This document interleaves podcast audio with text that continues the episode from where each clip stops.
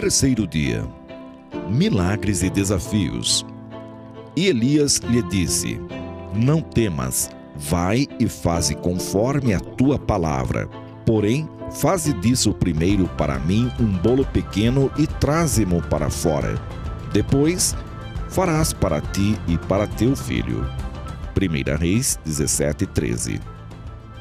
Aqui vemos o relato de uma viúva que estava apanhando lenha para assar um último bolinho com o pouquinho de farinha e azeite que restavam em sua dispensa, para comer com seu filho e depois morrerem os dois.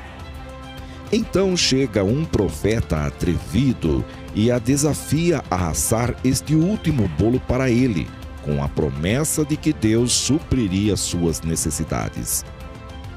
Atrevimento e coragem foram características do profeta Elias em fazer este desafio. Se fosse hoje em dia, ele seria processado e difamado. Mas muito mais atrevida e corajosa foi a viúva, que, a despeito de suas dificuldades, não se intimidou e aceitou o desafio do profeta. Um milagre acontece quando, através da fé, desafiamos a Deus, com temor e tremor. E este desafio só acontece quando, a despeito de nossas necessidades, aceitamos os desafios que Deus nos faz por meio de seus profetas. Um milagre é um duelo com Deus, onde ele nos desafia com a sua palavra e nós o desafiamos com a fé. Nós respondemos ao desafio de Deus com uma atitude profética e ele nos responde com sua intervenção poderosa.